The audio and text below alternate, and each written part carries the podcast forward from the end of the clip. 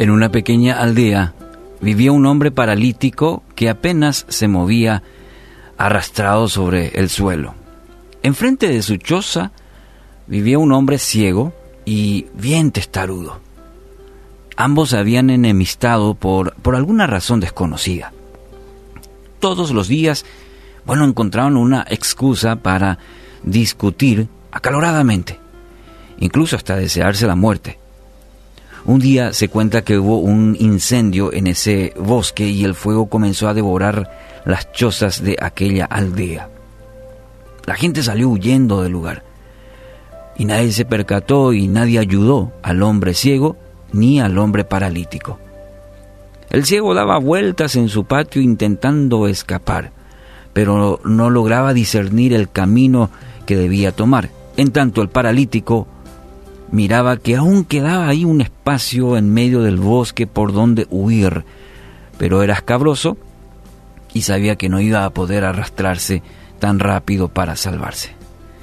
Bueno, entonces no tardaron mucho en darse cuenta que la única forma de salvarse era uniendo esfuerzos el uno con el otro. En medio de la desesperación, el paralítico le ofreció ayuda al ciego para guiarlo en el camino, a cambio de que lo cargara en su espalda y lo llevara con él. ¿Qué pasó? Bueno, el ciego aceptó y así ambos lograron salvarse aquel día de la muerte. Romanos 12:16 dice, vivan en armonía los unos con los otros, no sean arrogantes, sino háganse solidarios con los humildes, no se crean los únicos que saben la humildad, amigos, y la solidaridad son aspectos muy necesarios para cualquier tipo de relación, en cualquier tipo de relación. Debemos practicar, desarrollar y perseverar, sobre todo también en estos aspectos, la humildad y la solidaridad constante. Para poder experimentar verdadera armonía, bueno, debemos poner empeño y perseverar en, en ello.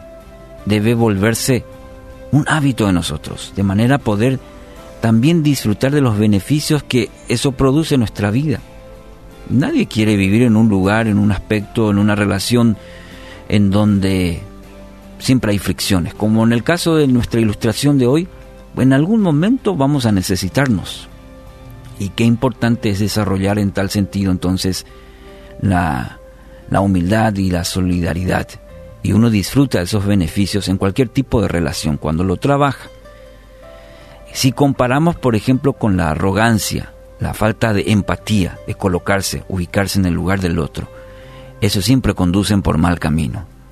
Ya en los versículos 3 y 10 del mismo capítulo que estamos leyendo, eh, tenemos hoy de Romanos, el apóstol Pablo exhorta a mostrar el amor fraternal.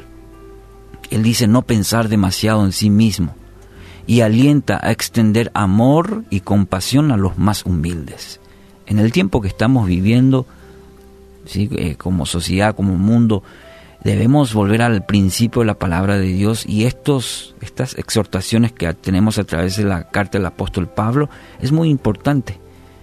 ¿Qué estamos haciendo hoy? ¿Qué estamos practicando? ¿Vivimos una vida de humildad y solidaridad o permea la arrogancia y la falta de empatía?